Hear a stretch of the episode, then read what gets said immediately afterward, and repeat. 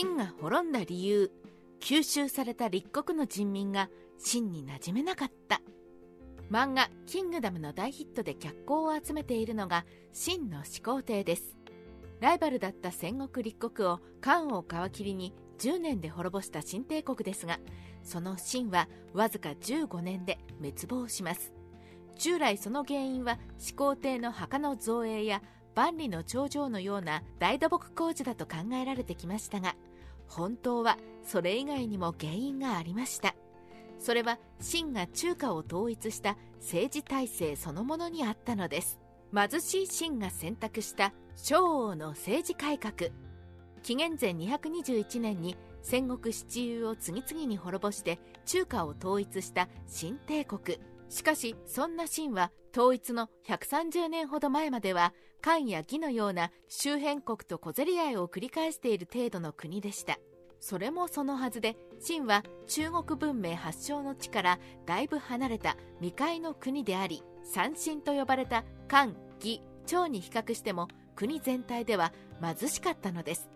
ところがそこに昭王という外国人が入ってきて秦王の信頼を得ると秦を丸ごと作り変えるような大改革を開始します。それが秦のすべての人的資源や物的資源を王に直属させ小さい国力を集中して強くする統制体制でした。権力が分散化し大家族主義で貧しかった秦。昭王が改革を断行するまで秦は地方では豪族が権力を持ち中央でも王族が王とは別に軍事力を保有する封建社会でした。また秦は大家族主義で一つの家に親兄弟親戚が集まって住んでいます。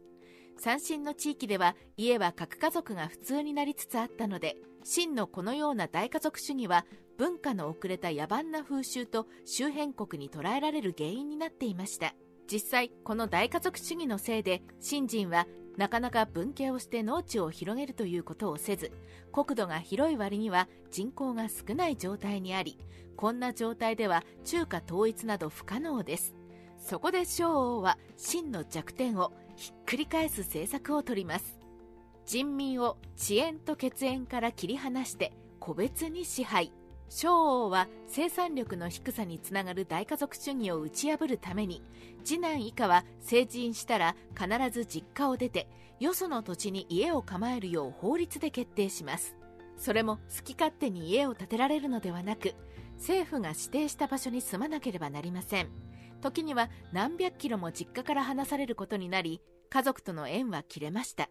さらに昭王はこうしてよそ者同士が集まってできた村に対しお互いを監視するように命じ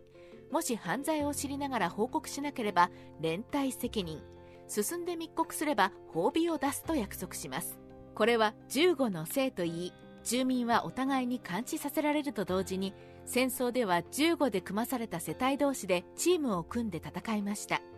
以後は農業でも戦争でも15は絶えず競い合わさせられ成績が良い者は褒美を与えられ怠け者や出来が悪い者は処罰されます。地方豪族から権力を奪い王族も無力化する。昭王は同じ要領で地方の豪族から権力を取り上げて官と呼ばれる王の命令にのみ従う役人を置き王族からも平権を取り上げ手柄もなしに王族にとどまることはできないように法律を改めました。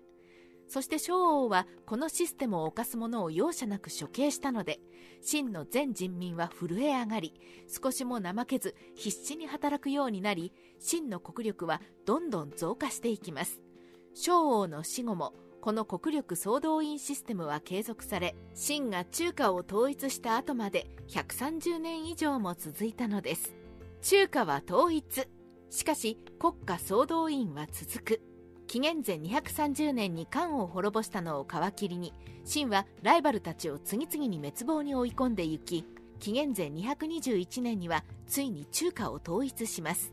本来ならば中華を統一した時点で秦は昭王以来の国家総動員を緩めるべきでした。そもそも昭王が秦を強くしたのは立国に負けない国力を得るためでありそれが滅んだのだから厳しい政策はお払い箱でいいのです。しかし法治主義に慣れてしまいこれが当たり前になった秦は国家総動員をやめるどころか秦の過酷な法を征服したばかりの立国にそのまま課してしまいました。すでに先祖の時代から過酷な法に慣れている新人と違い立国の人民は秦の法律に慣れてはいません。次々に法律違反を犯し処罰されていきます。また秦の派遣してきた役人は戦争で手柄を立てた軍功地主と呼ばれるヒャッハーが多く法を拡大解釈して人民を処刑し私腹を肥やすケースが多くありました。もちろん非人道的な15の姓も征服した立国で実施され征服された途端に自由を奪われ法律でがんじがらめにされた立国の人民は不満を爆発させていきます。そんなさなか紀元前210年に絶対支配者の始皇帝が崩御。人民の不満は爆発し翌年の陳章五皇の反乱へとつながっていくのです。漢帝国が貫いた無為さて秦が崩壊した後8年の動乱を経て漢の高祖劉邦が項羽を破って天下を統一しますがその後劉邦は積極的な国家改革をせず半世紀以上も人民を休息させました。ここにはやはり急激な改革が新帝国を崩壊させたことへの反省を見ることができます。秦を強くするために昭王が用いた政策を始皇帝が中華統一の時点で停止し6カ国に対しては旧漢温存で徐々に改革していくことにしていたら万里の長城建設や離山領阿房宮の造営があっても秦は滅びなかったのではないかと思います。キングダム春秋戦国時代ライターカワウソの独り言。